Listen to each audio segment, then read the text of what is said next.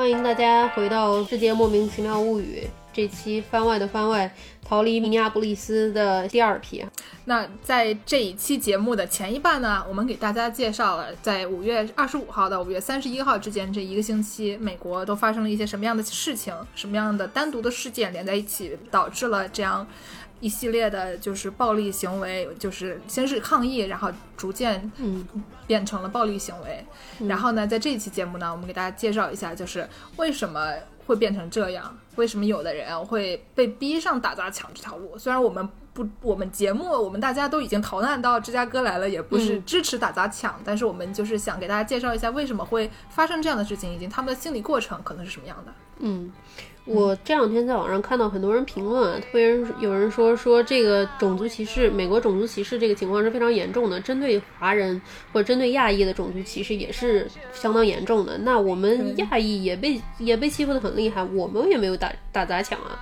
为什么黑人就会打砸抢这个事儿？对，嗯，当然再说一遍，我们节目不是支持打砸抢，但是 我们也不是支持他们种族歧视啊。对，我们不支持他们这些暴力行为，但是想要解释一下的是，这个是黑人的被歧视和亚洲人被歧视的这个历史背景是非常非常不一样的，所以说会导致为什么他们的反应会跟我们不一样？对他们会有更激烈的反应。对对对。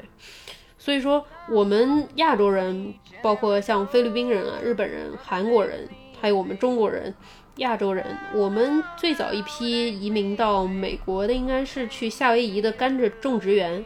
然后这之后就是加州的淘金热，对对对，主要都是作为劳工来到美国的，当然也是受到各种各样的歧视啊。嗯，因为我们毕竟不是美国建国初期就存在这个国家的，所以说后来来这些人都被当成外国人，哪怕是你在这里生的亚洲人，别人都认为你还是外国人。嗯，那你既然是外国人。本地人对你肯定是觉得你是外外来外来人，就是二等公民嘛，相当于我们南京话来讲叫什么叫外码？哎，对对对对对，外码。对对对对，是一个非常歧视性，或者是上海人喜欢说硬盘这种这个意思，就是 是一个非常歧视性的，就是见着外国人他们肯定是区别对待的，然后就觉得你是二等公民，这没有什么好说的。不过。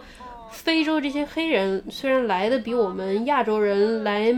美洲来的都早啊，建国初期他们就被当做奴隶贩卖过来。上一期我们讲炸鸡的时候讲过，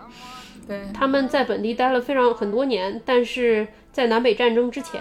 南北战争就是解放黑人奴隶的嘛，在解南北战争之前，他们身份一直是被买卖的货物，是奴隶主的财产，被当成货物这件事情是一个什么概念呢？就是说奴隶主是他们的拥有者。奴隶主可以随便杀他们，把他们杀了之后不能算作杀人罪，因为货物不能算是人。就是有一种感觉，是我们如果是家里养了宠物，现在有那些宠动物保护组织，如果你把你自己家宠物虐待致死的话，就是动保组织还会来找你麻烦。但是以前就是连就是他们的人权，连现在的动物都不如，就是人家可以随便怎么怎么对你。对法法律保护你的生命不不会被随意的夺去这件事情，应该说是人性的一个底线吧。跨越了这条底线之后，他们受到这种歧视和我们亚洲人进来之后就是被当做劳工，虽然是当做外国人，但也是当做人，所受到歧视的程度，基完全是不是一个程程度上的。嗯嗯，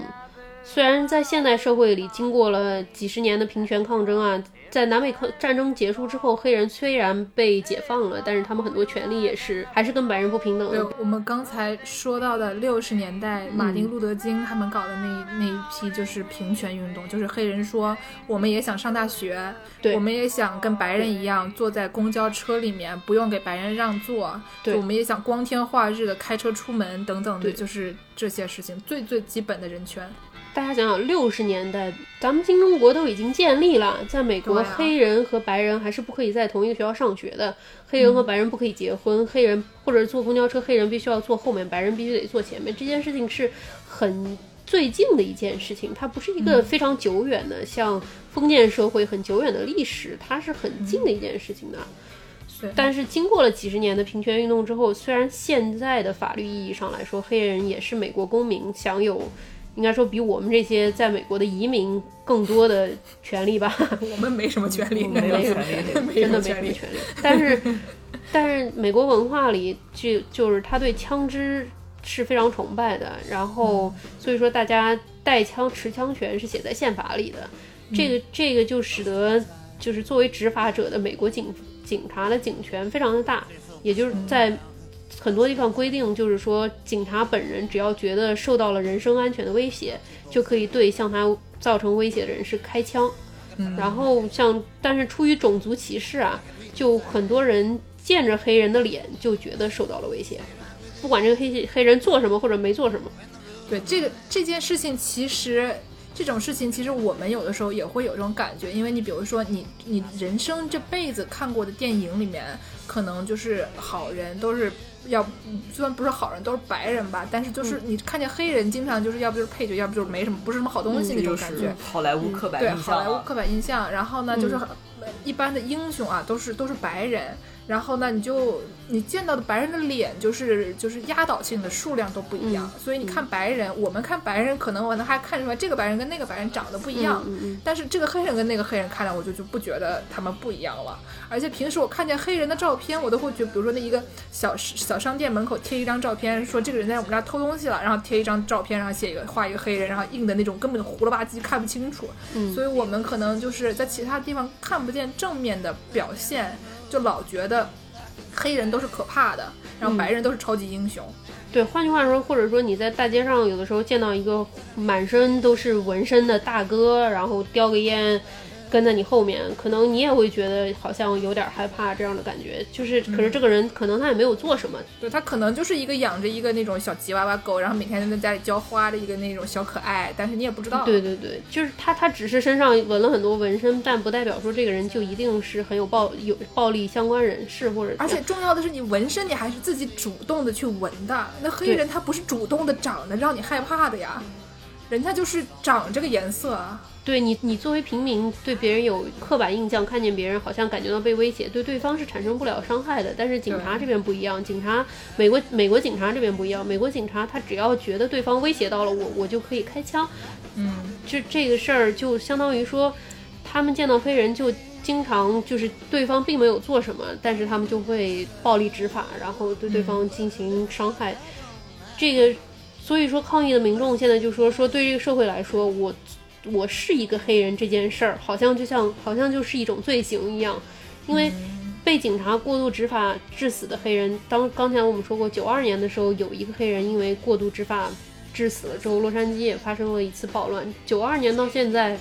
都过了三十年了，现在依然是这么个情况，就是被警察过度执法的黑人青年，小到十二三岁，大就是男，只要是黑人男子，小到十二三岁，大到六十六十岁开外，基本上。就是每隔几个月就会发生一次，警察看见黑人，黑人并没有做些什么事情，但是警察就好像感觉到自己受到了威胁，然后暴力执法把对方给弄死这样的事件。比如说，我这话不是随便说的，十二三岁到六十几岁，真的不是随便说的。二零一四年的时候，俄亥俄州有一个十二岁的黑人小男孩在家周围玩 BB 枪。十二三岁的小男孩玩 BB 枪，我们小时候十二三岁小男孩，中国小男孩也玩 BB 枪啊。所有小男孩都玩 BB 枪。对呀、小女孩也玩 BB 枪，我也玩过 BB 枪。对对对对对对，对吧？然后这这个小男孩就被人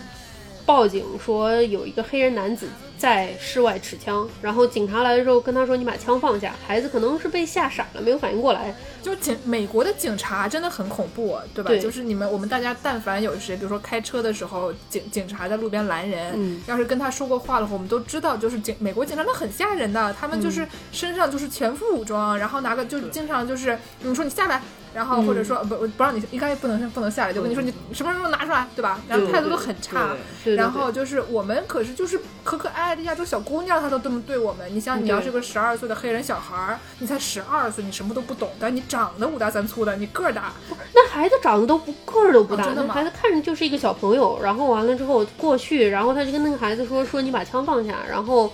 那孩子就就可能没反应过来吧，然后直接就被击毙了。要这是20跟我说，我也反应不过来啊。对啊就是 BB 枪，你干嘛叫我放下呀？就可都没听懂，可能当时真的就是阵阵仗太大给吓傻了。然后嗯这是一四年的时候在俄亥州发现发生的事情，当时就引起了很大反响嘛，大家很多人去抗议什么的。结果二零一六年，时隔两年，同样是俄亥俄州，警察在周围是在查一起持枪抢劫案，然后就在周围找嫌犯。结果经过了一个十三岁的小男孩，同样也是在玩 BB 枪，然后警察就把他当成这个嫌犯，要就是抢劫的嫌犯要给抓起来，然后小孩不懂事就拿出了身上的 BB 枪，结果就被警察给击毙了。这个事儿，十二三岁的小孩应该来说和成年人差距还是很大的，但是而且像姚柱刚才说的，就是他们长得也就小小的，就有的十二三岁的小孩，我们小时候有那种长得一一米七几，就快一米八的，就是就是天赋异禀，对吧？就是这这些都不是天赋异禀的小孩，这就是普通小孩。嗯，所以说现在就是每个黑人男性出门都活在怕被因为小事儿，然后被人报警，然后啥也没做就被警察就就警察就感受到了威胁，然后就被暴力执法。的恐惧里，你想，这是一件很可怕的事情。十二三岁小男孩，妈妈就要告诉他说：“你出门一定要小心，不能玩 BB 枪，也不能玩这种东西，因为你很有可能直接就被弄死。”那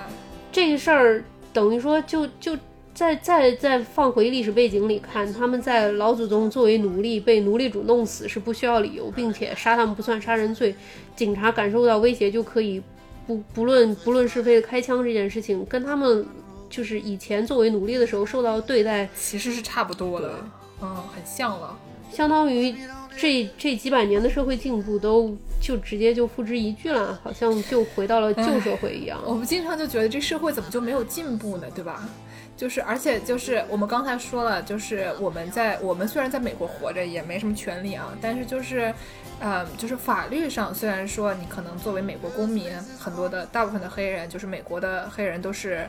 呃，怎么说？老祖宗他们是奴隶的那那一批人，大家都是已经是合法公民了。嗯，但是呢，你活着不光是靠一个法，对不对？就是人还有很多很多的复杂的方面，就是身份认同啊、归属感呀等等的这些东西，都不是你活着有没有尊严这个事儿，不是你护照的颜色就这一件事情可以决定的。嗯，所以就是说，这个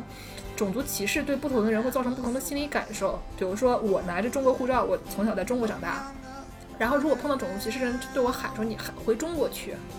然后我就觉得，我我听到回中国去，我想的就是，你知道，我老我老家的爹妈和我们家乡的盐水鸭，就是我听着回中国去，我觉得哎挺好，你知道吧？就是你最起码这是是你的一个选择呗。他所以说叫你回中国去，你想想看，对，就是他我家真的是在中国，那那不行，拉倒，老子回就回呗，对吧？对，但是你要是一个土生土长的美国二代中华人，对吧？你你你倒是没家。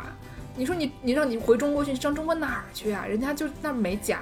然后你跟他说你回中国去，那对方的反应肯定就是跟我的反应相比是很不一样的。因为对他来说，我只是听我听到回中国去，我想的是我爸妈，我我们家盐水鸭。但是他听到就是他别人要剥夺他就是拥有家乡的权利，拥有归属感的权利，以致他作为一个人的身份，他就是已经你你都不配待在这儿，你也不配待在那儿，你哪儿都不配，你就是你就不配活着。对对，就是虽然我们俩这我和这个假设的这个华人移民，我们俩都是移民，但是我们俩听到同一句话的时候，感受是不一样的。有的时候我们太经常就是把自己的就是认认同带入进去，然后比较难以理解别人的感受，所以就是对我们来说，对很难理解黑人的感受也是一个道理。对对对，就就就算是说我们这些第一代移民的。对美国没有那么强的归属感，第二代、第三代的可能亚裔移民对美国的归属感更多一点，但是对于亚裔来说和对黑人来说还是有很大的差距的。首先，像我们之前说，黑人他们老祖宗很很早以前建国初期就已经在美国了，对他们来说，跟故土的，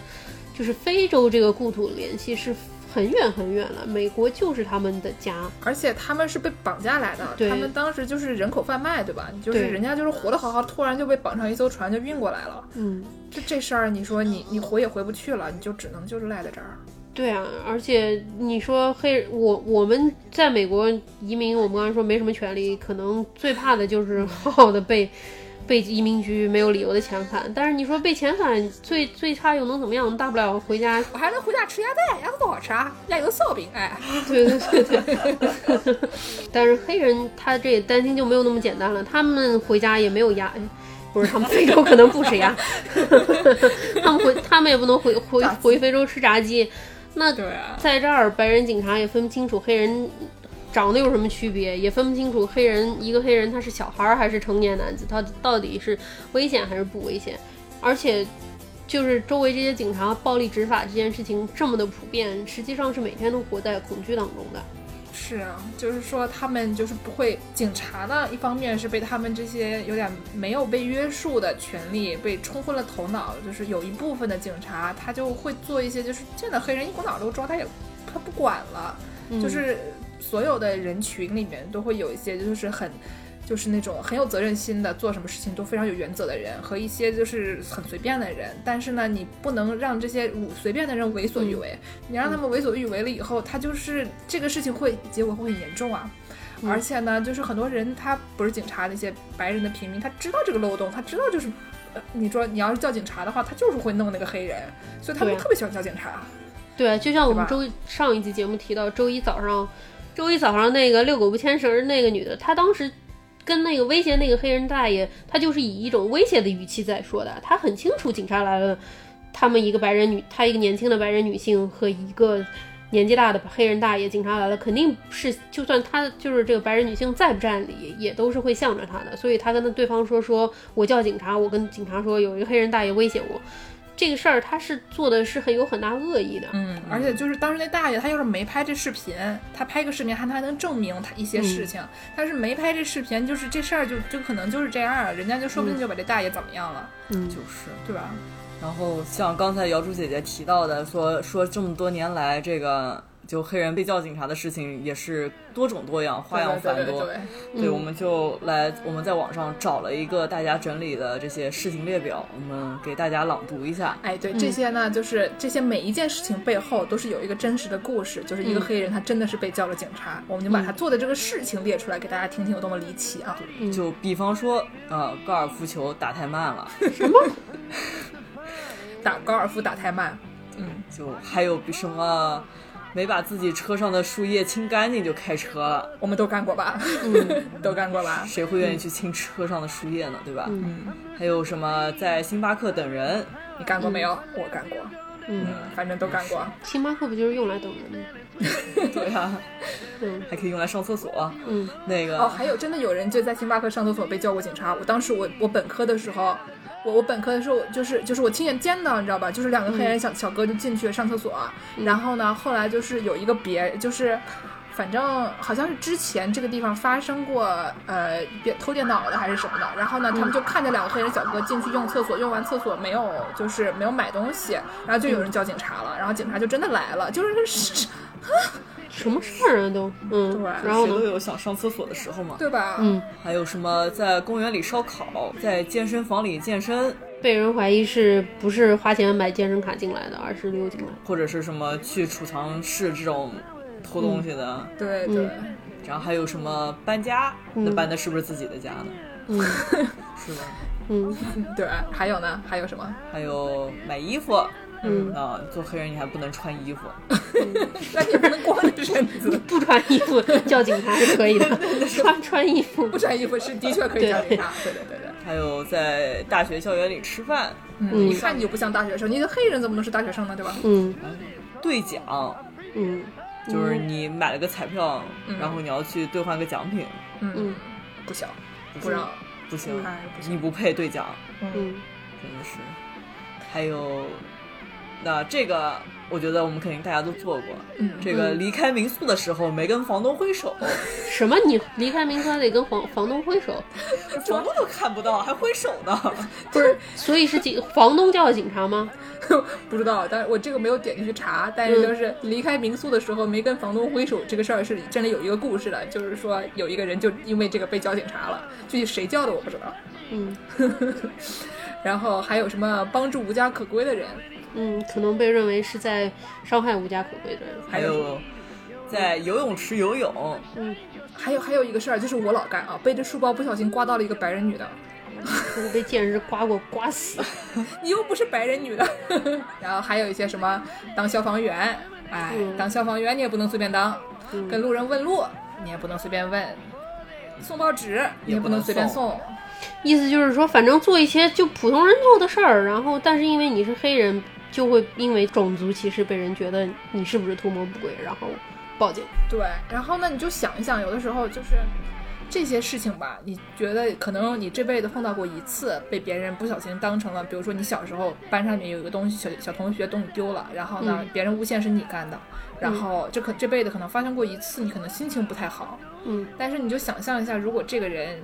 就一个人就生下来，他一而再再而三三而四而五的，就是这些事情不停的发生。你就是今天这周别人嫌你高尔夫打打太慢叫警察了，下一周你走在大街上，别人其他人你说是二十块钱假钞，然后过来抓你。再下一周你在那儿当消防员了，好不容易当上消防员，心里很自豪，别人就叫警察说你怎么能当消防员？这时间长了以后吧，那大家就是总有气聊的一天啊。嗯，就有一天可能就真的就觉得说。算了吧，就是这事儿，我这日子过过不下去了。对我们昨天看了一个美国著名脱口秀演员叫崔娃的一个观点，说很对。他说，Trevor Noah，简称崔娃，他就说你为什么要遵守法律呢？社会法律的根本是一种社会契约，你每个人守法，作为守法公民的。根本是原因，是因为你签订了这份社会契约，你指望法律，我只要是遵遵守法律，这个社会就会保护我。但是在这个社会无论如何都不会保护他们的情况下，他们就会想说，不要问我说我为什么不遵守这些法律，我为什么要遵守这些法律呢？我就算遵守了，我。就是作为我的同胞，依然会因为我皮肤的颜色而受到伤害，那我不如不遵守啊！既然大家都我如此不公平的受到如此多的伤害，那既然这样的话，大家都受到伤害就好了，是一种，不是说我们不是说这种心态是对的，而是说这个真的也是一种被逼到人被逼到一个角落之后产生的一种困兽心理的感觉。对，就是我小时候就是老一天到晚就让我写作业，那作业都写了多少遍了，然后还让我写，然后有一天发现说，其实我不写呢也不能怎么样。嗯，如果我发现就是其实这件这件事情里面我得不到什么好处，他我只能我只会付出，但是我不能得到的时候，我就想那我这事儿不做了，我做它干嘛呢？对啊，你想你教一个小朋友，你给他说，如果你不帮我洗碗，我就打你。但是如果这个家庭是一个家庭暴力的家庭，爸爸天天都不管怎么样都在打这个小朋友，那这个小朋友为什么要洗碗？我洗不洗你都会打我。这例子举的太黑暗了，又得洗碗又要被打，哎呦喂，嗯，所以呢，就是这期节目呢，我们就是很快的啊，给大家介绍一下，就是说为什么这几个听起来毫无联系的事情，就是一个人他遛狗，然后。他在看鸟，另外一个人他就可能不知道是不是换了二十块钱假钞，这这么两个毫无关系的事情，为什么会在美国引起这么大的轩然大波？为什么就是弄到最后我们 Y Y 都要带着猫跑逃跑？那是因为想吃饭团呀。因为就是我们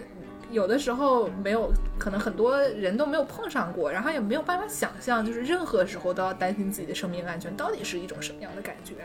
以及说美国这些政治和文化。逼迫一整个群体在这么大的压力底下活着，就是可能会造成什么样的后果？就是很多东西它是一触即发的，你只需要一个很小的点，你碰一下，整个就塌了。哎，那么那么我们就总结一下啊，就是我们今天这个节目分上下两批，第一批呢给大家梳理一下过去一周发生的事情，给大家描述一下暴力抗议的恐怖。嗯，在第二批的内容呢，我们介绍了一下它背后可能的历史原因，以及为什么有些人就是会被逼上绝路，做一些就是在很多人看来无法理解的事情。嗯，在节目的最后呢，我们还是要希望世界和平啊，不希望这个，但是我们不希望就是所谓的和平是建立在暴力、奴役和恐惧的基础上的，我们就不希望它这是一个只有一小部分人，就是最顶层的白人才能享用的和平。我们希望就是所有人。一代移民、二代移民、三代移民，黑人、白人、黄人，不管什么色儿的人，你是不是哪怕是个熊猫，大家都能和和平平的，对吧？就最起码活在不需要每天担担心自己生命安全的环境下，还能开心的打高尔夫，不管打得快还是慢，对，慢慢打高尔夫。我们就都希望大家都能在高尔，在这个星巴克等人，然后不会被叫警察啊。嗯。最后给大家放一首著名的反战歌曲，这个鲍勃迪伦的《答案在空中，在风中飘荡》。我今天也算是吃了螺丝啊！大家都是铁铁齿铜牙系列。嗯，那我们今天节目就到这里啊！感谢大家的收听，大家晚安，大家晚安，嗯，再见。